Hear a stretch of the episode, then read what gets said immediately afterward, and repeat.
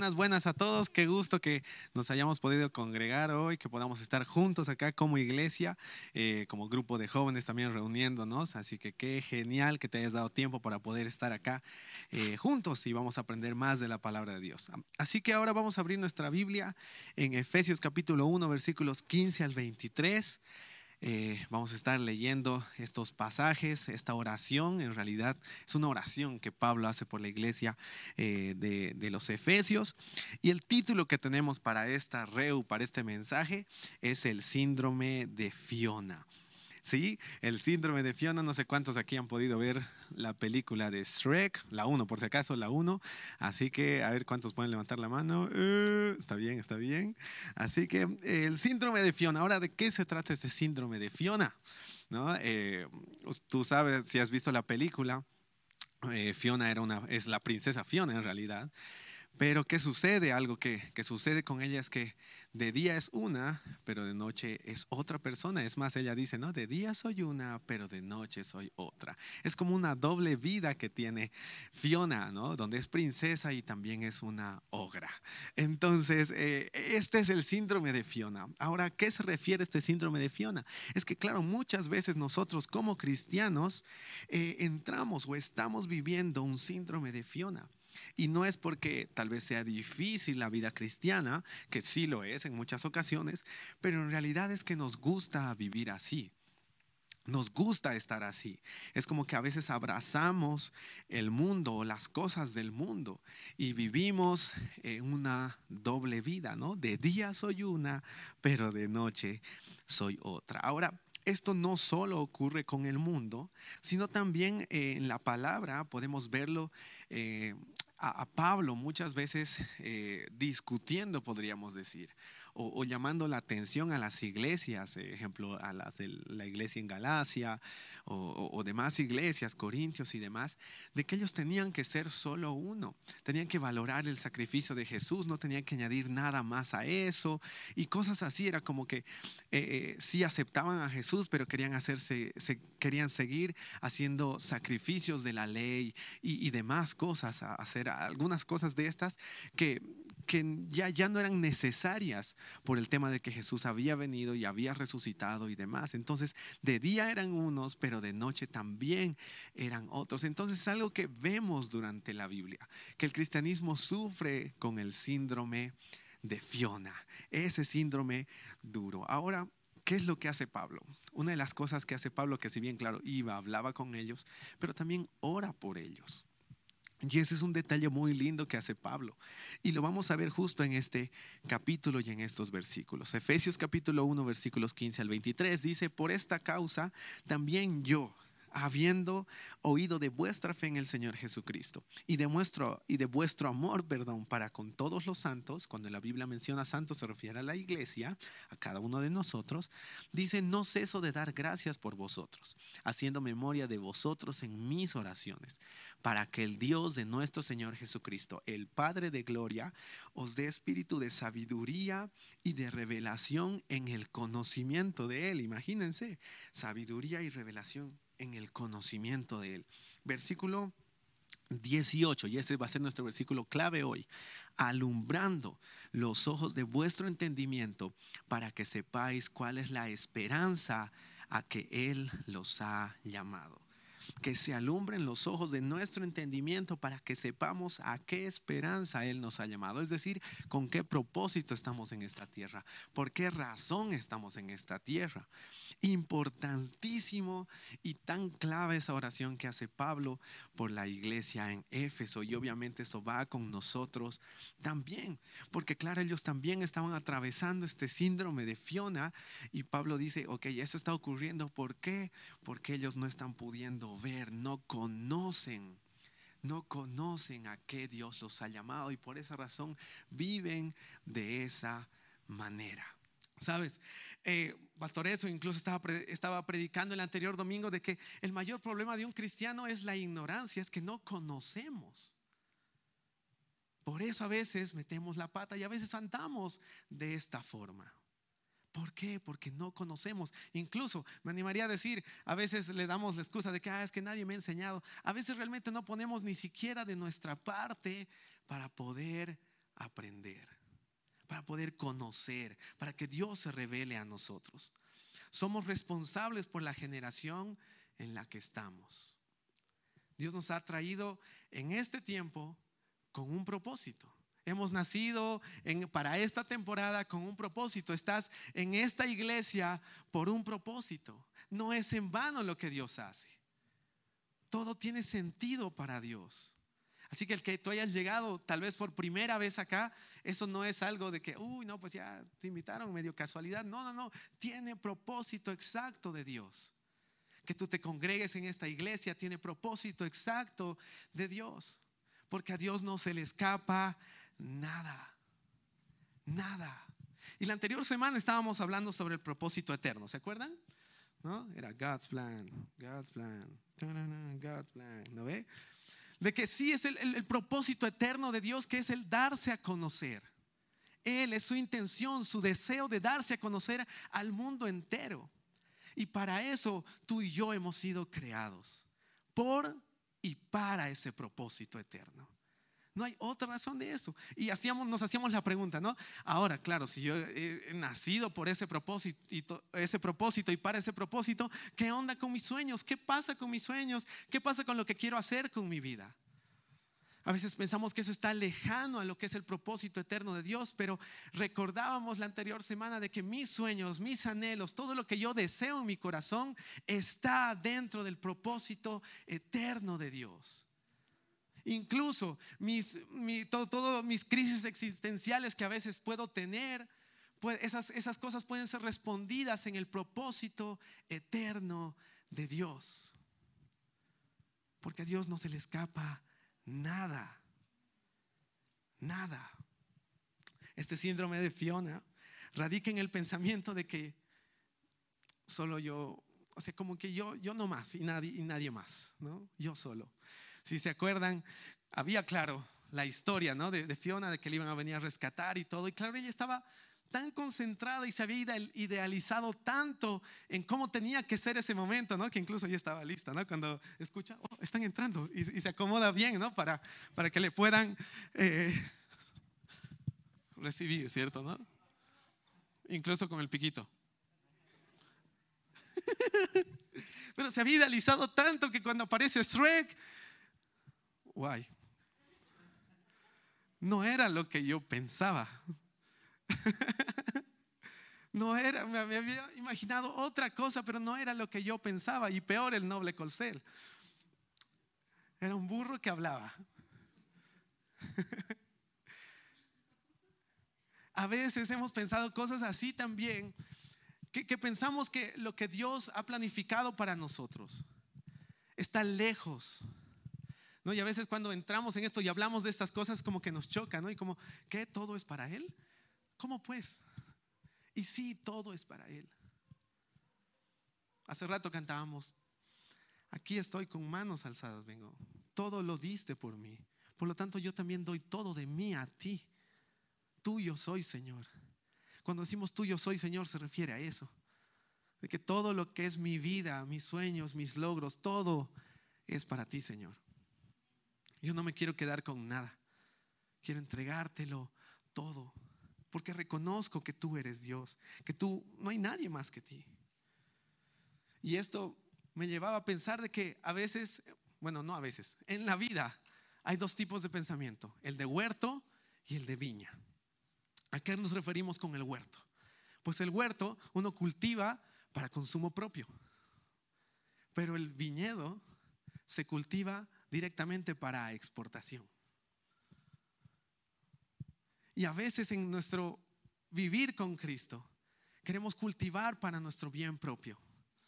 Cuando en realidad, si, si tú notas en la palabra, varias veces el Señor se refiere en su palabra con viñedos, uvas y demás.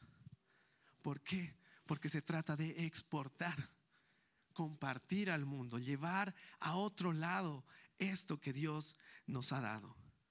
El viñedo está hecho para la exportación. Y esa forma de vivir, ese estilo de pensamiento, es una cultura. Es una forma de vivir de, esa manera, ¿no? Entrando toda mi vida, no solamente un día u otro día como eventos, sino realmente cada día de mi vida pueda vivir de esta forma, pueda entrar en esta forma. Y eso se vuelve en una cultura, Una cultura. Y es clave una cultura, ejemplo, para un país. Porque sin una cultura el país es como, se va a perder en el tiempo tarde o temprano. Pero una cultura es lo que hace sobresalir, lo que, lo, que lo hace diferente a otros lados. Y lo mismo en, la, en, en, cuestión del reino de Dios.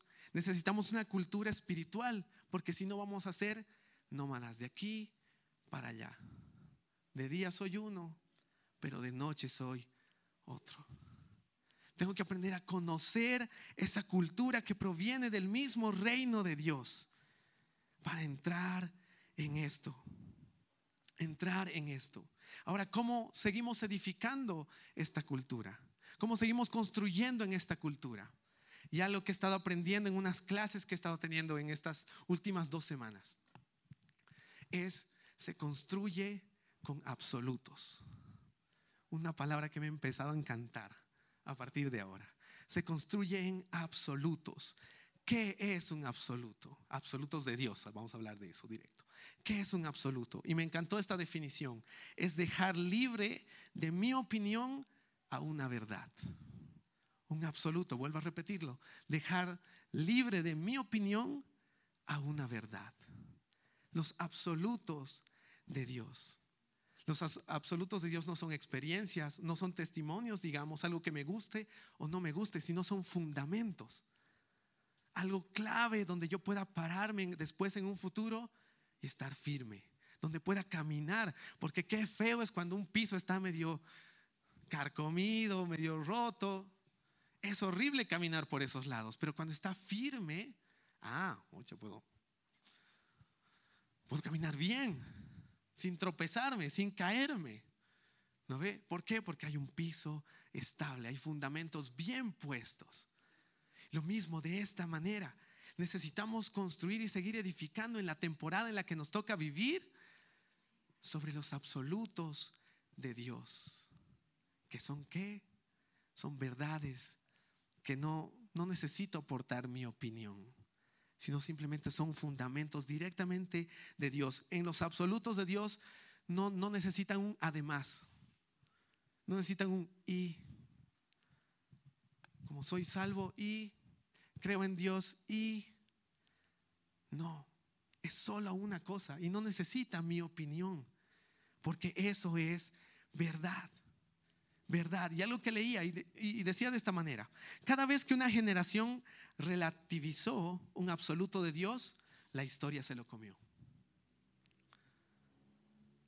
Cada generación que relativizó un absoluto de Dios, la historia se lo comió. Es decir, que empezó a opinar sobre esto y añadirle más cositas y que otra cosita y que otra cosita se perdió en el tiempo no fue o no hizo el impacto que debería ser impacto como Dios tal vez lo ha pensado.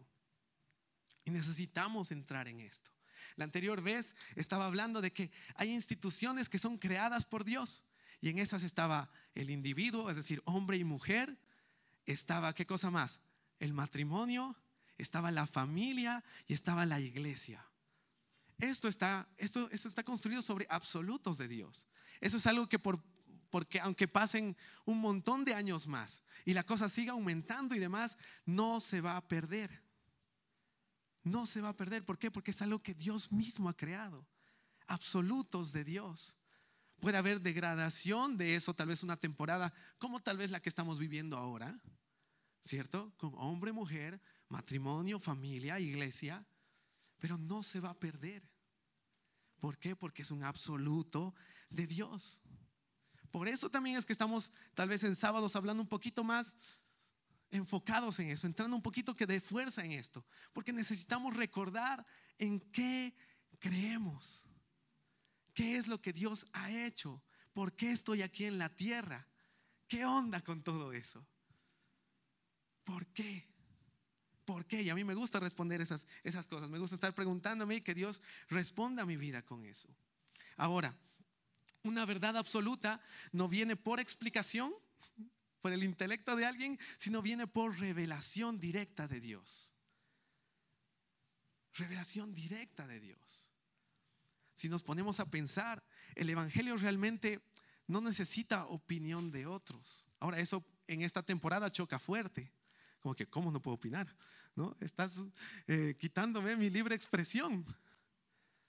Es lo que Dios ha dictado y ha dicho desde un principio. Ahora, si yo te lo digo de esta manera, puede ser muy chocante, puedes ah, decir, uy, el Gabo, eh, qué, qué cerrado, qué cuadrado y demás. Pero otra cosa es cuando el Espíritu Santo mismo te revela eso y yo puedo decir, ah, cierto. Yo no necesito añadir nada aquí. No necesito cambiar una coma, una palabra de la Biblia.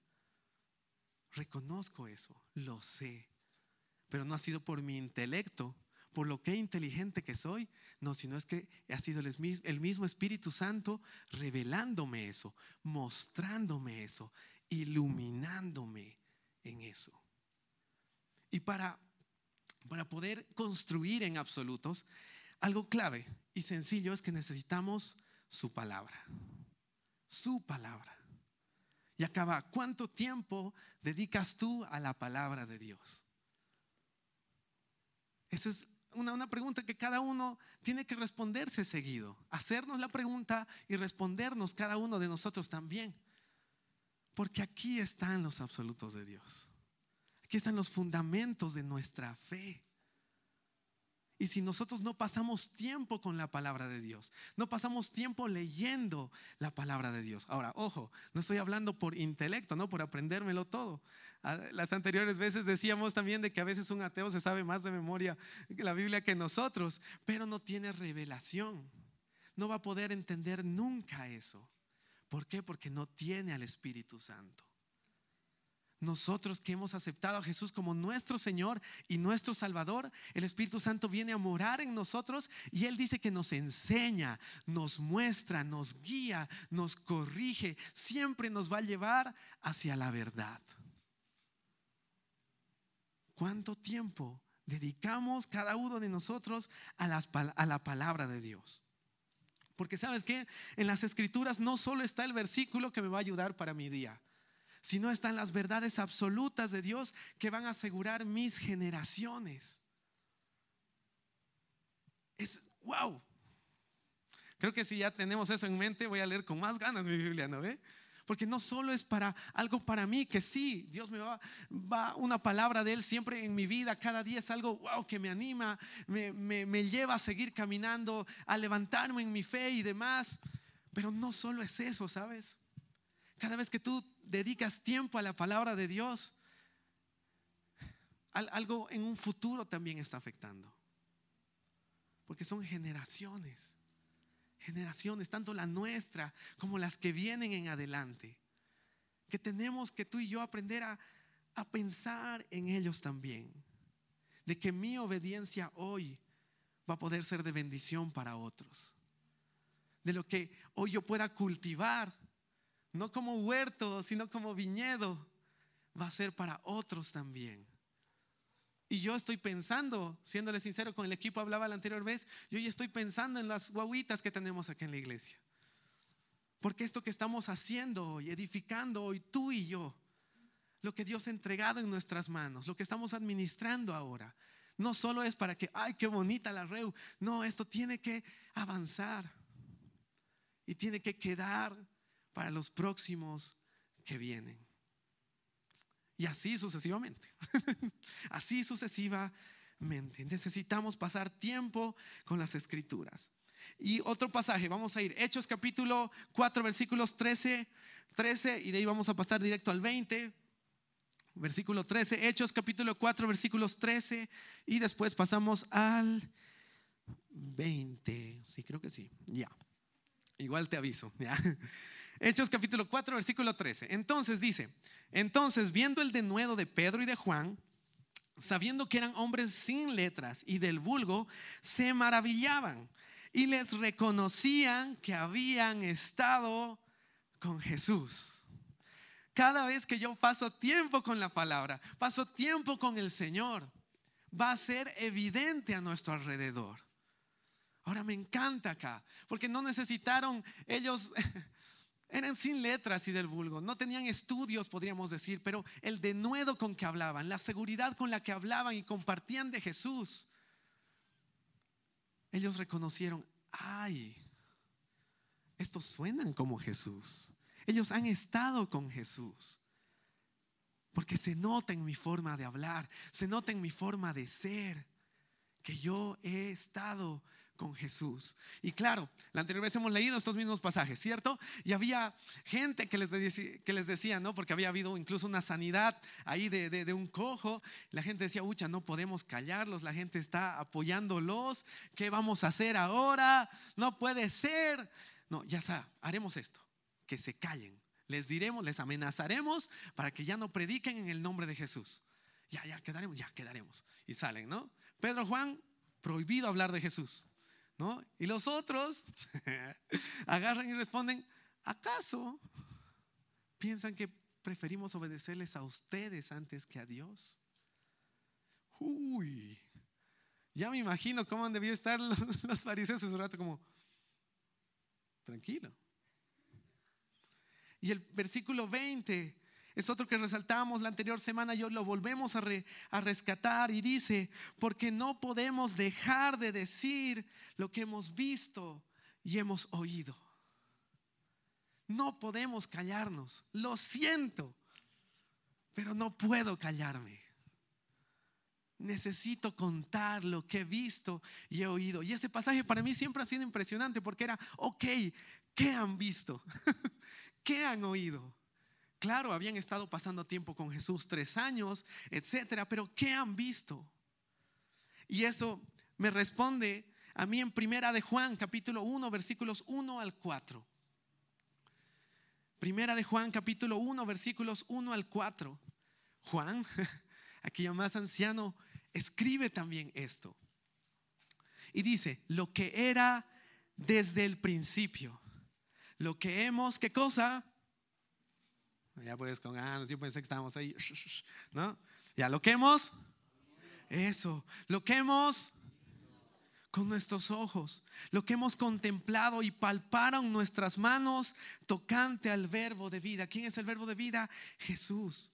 Porque la vida fue manifestada y la hemos y testificamos y os anunciamos la vida eterna, la cual estaba con el Padre y se nos manifestó. Lo que hemos visto y oído, eso os anunciamos, para que también vosotros tengáis comunión con nosotros. Qué lindo. Y nuestra comunión verdaderamente es con el Padre y con su Hijo Jesucristo. Estas cosas os escribimos para que vuestro gozo sea cumplido. Me impresiona las veces que en estos pasajes menciona que hemos visto, que hemos oído. Estaba no, no puedo callarme, lo siento de verdad.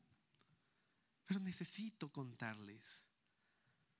Porque esto supera, no se compara nada de lo que he podido vivir en otras palabras.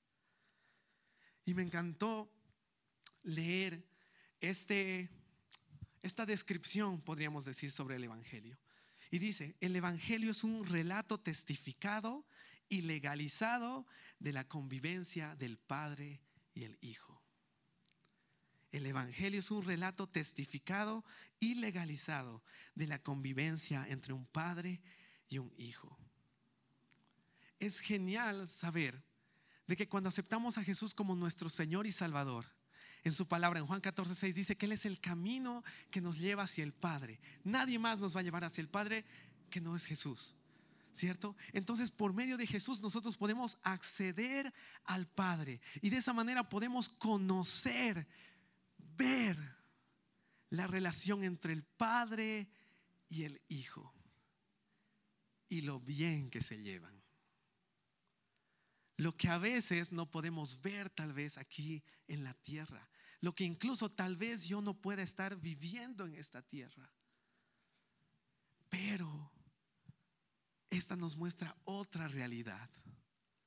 Y aquí me hace pensar en, que a veces eh, subimos el meme, ¿no? De expectativa versus realidad, de que a veces la expectativa es demasiado guapo y la realidad es como... Uh".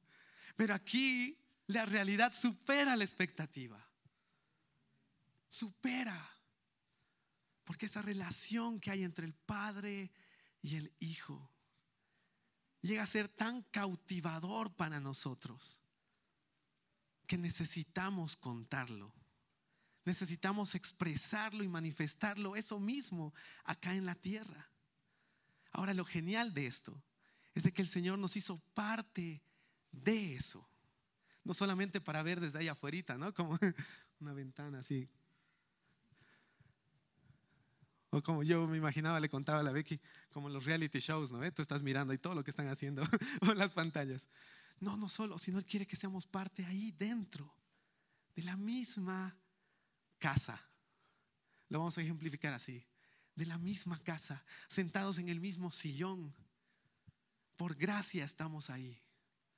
Por gracia estamos sentados junto con Él y podemos conversar, podemos charlar y yo puedo ver cómo se relacionan, cómo hay un, un trato de respeto, una relación tan sana que cautiva tanto mi vida que yo agarro y digo, uy, necesito eso, contarlo aquí, necesito eso, vivirlo aquí, necesito contarlo.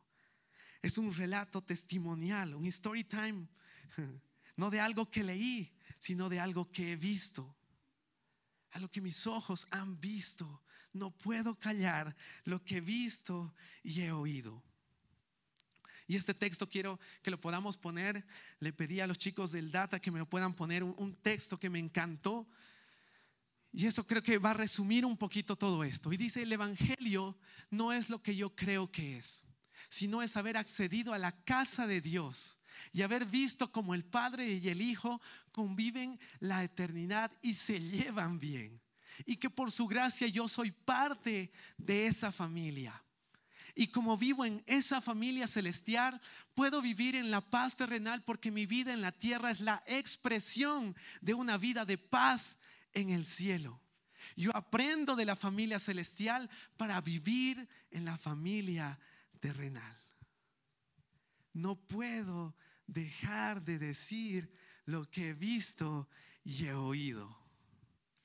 No puedo, simplemente no puedo hacer esto.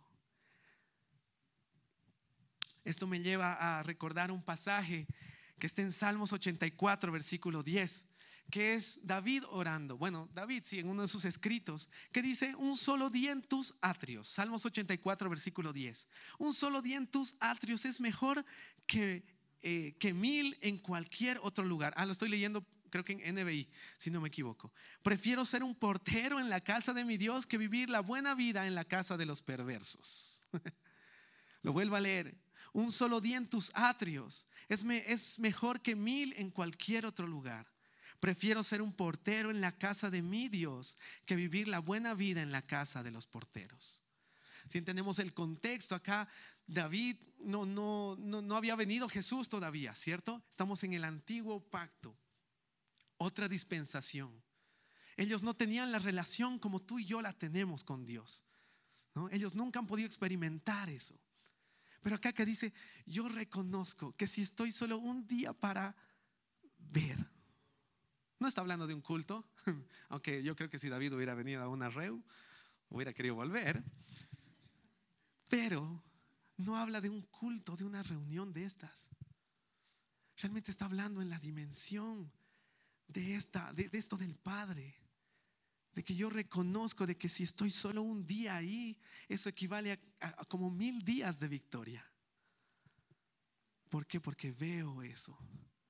Y lo que experimento de esta relación con el Padre y el Hijo, que me es revelado por medio del Espíritu Santo a mi vida, ¿yo qué puedo hacer?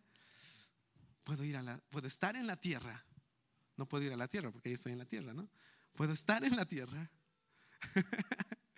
y empezar a manifestar eso también. Lo que a veces oímos, ¿no? Como frases como el cielo en la tierra. A poder experimentar y vivir eso. Ahora, vamos a ir avanzando rapidito, rapidito, rapidito, rapidito. El Padre y el Hijo no solo conviven o están vinculados de una forma tan sana y tan linda, tan sublime, sino que al estar juntos y aquí entra otra palabra muy genial que se llama congregados. Se manifiesta o produce poder. Cuando ellos están juntos, unidos, produce poder, genera poder. Una autoridad que lo pone por encima de todo, de todo, de todo lo creado. Por eso es que me encanta ver, porque sabemos de que ellos tres son uno, ¿cierto? Reconocemos eso, sabemos, es una verdad absoluta de Dios. Ahora, por eso también podemos entender que cada personaje de la Biblia que tuvo una experiencia, ¿no? Con el cielo, podríamos decir, nunca salieron igual. ¿Por qué? Porque vieron. No con los ojos físicos, sino fue iluminado algo en ellos. De que por esa razón salieron de ahí. Incluso Moisés dice que salía con el rostro súper iluminado. Imagínense. Ya no había, ya no llegó, si tal vez tenía carácter medio raro, medio fosforito, salía cero fosforito de ahí adentro, de estar ahí, ¿no? De estar en la presencia de Dios, digamos. ¿Por qué? Porque no se podían resistir a eso, necesitaban contarlo, mostrarlo a otros. Porque saben que viendo eso la vida cambia totalmente, hay una transformación. Lo que Saulo, otro personaje de la Biblia, tuvo con Jesús, no tuvo un encuentro personal, tuvo un encuentro con el cielo mismo, con Jesús. Y eso transformó su vida. Y eso lo hizo un mejor hombre. Ya tenía todos los títulos habidos y por haber. Era el Señor, todo un capo. Podía ganar todo el dinero que quería tal vez. Pero no, reconoció que el vivir con Jesús y el tener esa experiencia con Dios no se comparaba nada de lo que había vivido hasta ese momento. Incluso llega a decir palabras como todo lo que soy o lo que tengo lo he hecho por basura, con tal de conocer a Cristo. Conocerlo, verlo. Que mm, me emociona, perdón. Eso es algo que no se puede aprender con un tutorial, no se puede aprender en una clase, es algo que necesitas vivirlo, verlo. Y incluso ah, ah, escuchaba a alguien decir de que ni siquiera solo oírlo, necesitas verlo. ¿Por qué? Porque una imagen vale mal que, más, más que mil palabras. Una imagen vale más que mil palabras. Ahí está. Verlo. A mí me gusta ser visual en muchas cosas, ¿no? Porque ayuda a que yo pueda entender mejor y ver esa relación entre el Padre y el Hijo. Y que por el Espíritu Santo se revele y se muestre a mi vida, me enseñe. Eso es, bueno, estábamos hablando de congregados, ya me estaba pasando, perdón. Pero estar congregados cuando se juntan. Y aquí entra el ejemplo de un viento. Ustedes, si tienen patio o han visto en algún parque, cuando el viento empieza a, a, ventear, a ser lanzado, a veces hace como círculos, ¿cierto? Es como que reúne hojas, reúne tierra, reúne, a veces de todo también, cuando es muy fuerte, pero reúne, junta. De la misma manera, ¿sí? De la misma manera en el Espíritu, en nuestro Espíritu, la voz y la vida del Espíritu Santo produce esta congregabilidad, el ser congregados. Ahora, ¿con qué razón? No una pasiva, sino una que cuando yo me reúno con alguien en su nombre, de la misma manera de que cuando yo me reúno a alguien con su nombre, ¿se acuerdan ese versículo, cierto? Donde, incluso lo cantamos, ¿no? Donde hay dos o tres, allí te vas a mover. Pero cuando me reúno con alguien de la misma característica, alguien que también conoce a Cristo, al estar congregados, se va a generar poder. Un poder transformador. Poder transformar. Imagínense eso. Porque es Dios mismo en el lugar, manifestándose a través de nosotros, produciendo ese poder. Porque estamos congregados en un solo nombre. Por eso es cuando, por eso es que cuando nos reunimos a cantar, ¿Se acuerdan que les hablaba y decía, hoy tenemos que dar un poco más de nosotros? No por quien está cantando, que los chicos son geniales, pero no es por ellos. es por Cristo mismo, porque reconocemos estamos reunidos bajo su nombre. No hay otra razón. Y ahí mi personalidad queda a un lado. Mis ganas quedan a otro lado. Y solamente está mi espíritu. Y el espíritu siempre va a estar dispuesto. Dispuesto a dar lo mejor a Dios. No porque lo siente o no lo siente, sino porque lo reconoce. Reconoce. Esto me lleva a mí a pensar que cada reunión puede ser una reunión inolvidable cuando estamos enfocados realmente en nuestro espíritu. Y empezamos a, desde ahí, hacer las cosas. Porque si solo cambiamos desde el otro lado, desde cambiando solo actitudes o algo así, ¿no? Sin olvidarnos de lo principal, de lo interior, no va a pasar nada porque tarde o temprano vamos a decaer. Pero esto va más allá. una expresión de poder basado en qué? En la congregabilidad. Cuando se congregan el Padre y el Hijo. Basado en eso es que estamos hablando esto, estamos compartiendo eso, estamos meditando en eso. De cuando ellos dos se juntan, hay poder. Hay poder y hay un poder transformador, como el que hace rato mencionábamos. Somos portadores, y con esto ya voy a ir terminando. Somos portadores del poder que tenemos en las reuniones que disfrutamos. Lo vuelvo a repetir. Somos portadores de poder que tenemos de las reuniones que disfrutamos. Cuando decimos congregados, a veces directamente nos lleva hacia, hacia la iglesia, ¿no? La congre, podríamos decir, o congregados, ¿cierto? Pero el congregarnos también va cuando yo, yo voy a lugares que me gustan y estoy congregado con otras personas. Sabes, todo eso va a mostrar. siempre va a ser algo en mí. De que voy a reflejar tarde o temprano eso. En los lugares donde estoy y, y con quién estoy y con quiénes estoy. Siempre se va a mostrar. Siempre va a ser evidente eso. Siempre en donde sea. Ahora, aquí es. Y me gusta esto. No puedo haber estado con Jesús hablando de los discípulos tres años y que no se me haya pegado nada. Sí o sí tenía que haber cambiado algo en esos discípulos. Sí o sí. Porque estaban viendo face to face. Ni por Zoom ni por nada. Directamente. Estaban viendo a Jesús. Y si veían a Jesús, veían al Padre, veían esa relación y eso tenía que ser evidente en ellos. Y creo que ahí puedo entender y comprender cuando dicen, no puedo dejar de decir lo que he visto y lo que he oído, lo que han tocado mis manos, lo que he contemplado. Esa vida que se ha manifestado, no puedo, no puedo callarme. No puedo, simplemente no puedo. Porque eso no se compara a nada de lo que yo he vivido. Y para cerrar quiero volver a leer Primera de Juan capítulo 1 versículos 1 al 4. Primera de Juan capítulo 1 versículos 1 al 4. Y dice lo que era desde el principio, lo que hemos oído, lo que hemos visto con nuestros ojos, lo que hemos contemplado, lo que palparon nuestras manos tocante al verbo de vida porque la vida fue manifestada y la hemos visto y testificamos. y os anunciamos la vida eterna, la cual estaba con el Padre y se nos manifestó, se nos mostró. ¡Ay, qué genial!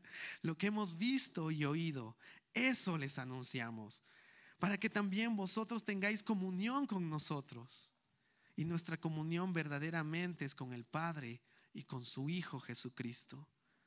Estas cosas les escribimos para que vuestro gozo sea cumplido.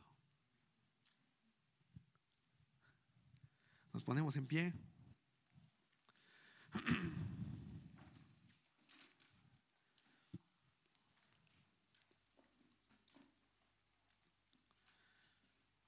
Síndrome de Fiona, ahí está. Síndrome de Fiona, chao. Tiene que ya desaparecer eso en alguien que conoce a Jesús. No, ya, ya no puedo estar con de día soy uno, de noche soy otro.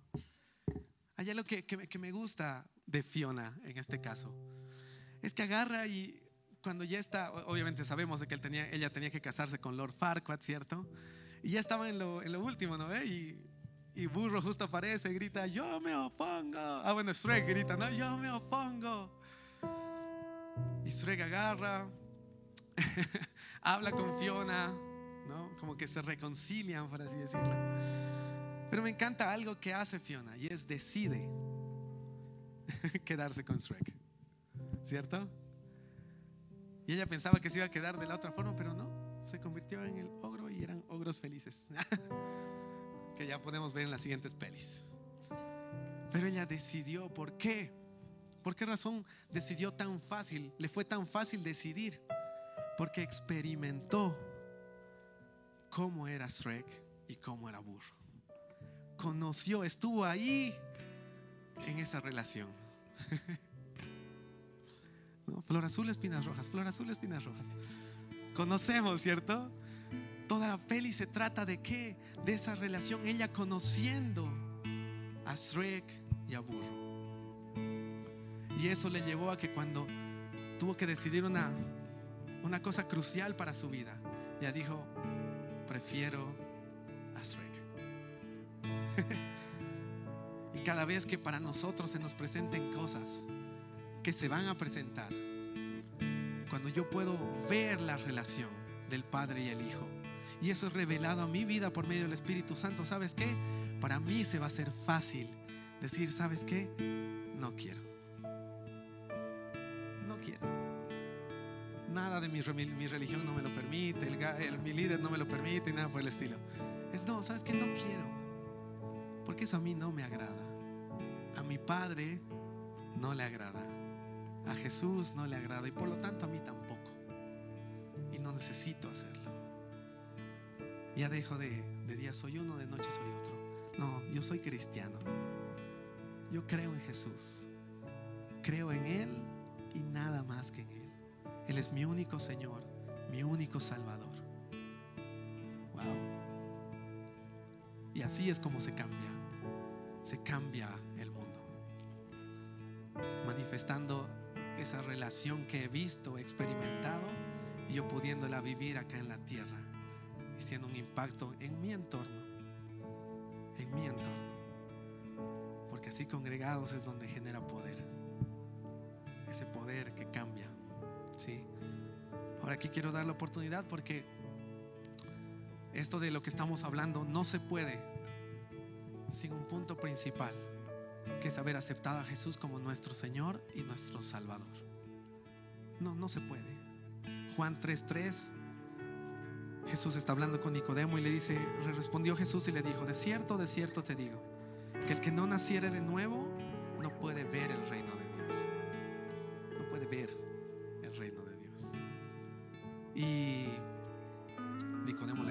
se trata de que tengo que meterme a la, panza de mi mamá. No, no, no, esto es espiritual es aceptarlo a Él como nuestro Señor y nuestro Salvador. Para eso no se paga, no se hace nada por el estilo. Romanos 10, 9 y 10 dice que si confesamos con nuestra boca que Jesús es el Señor y reconocemos que Él lo levantó de los muertos, vamos a ser salvos. Con el corazón se cree para justicia, pero con la boca se confiesa para salvación. Solo es reconocer el señorío de Jesús nada más. Y así yo voy a tener acceso, acceso total al Padre. No una partecita, acceso total. ¿No? Qué lindo es cuando tenemos un acceso total en un concierto. Podemos ir donde el artista, conocerlo, sacarnos fotos, todo lo que queramos. Lo mismo es con Dios, ese acceso total es Cristo Jesús, que nos permite disfrutar del Padre todo lo que yo quiera, todo lo que yo quiera. Cerramos nuestros ojos y si alguien nunca ha hecho esta oración para reconocer el señorío de Jesús, hoy te animo a levantar tu mano y me encantaría guiarte en esa oración. Si tú eres esa persona, me gustaría guiarte en eso. Ya tenemos una persona. Si hay alguien más que quiere hacer esta oración. Ok, tenemos dos personas. Súper. Qué belleza. Gloria a Dios por eso. Ok, entonces vamos a guiarles. Todos acá en el salón vamos a repetir con ustedes. ¿Sí? Pero lo principal es que ustedes repitan. ¿Sí? Fuerte. ¿Ok? Entonces vamos a repetir. Dios Todopoderoso.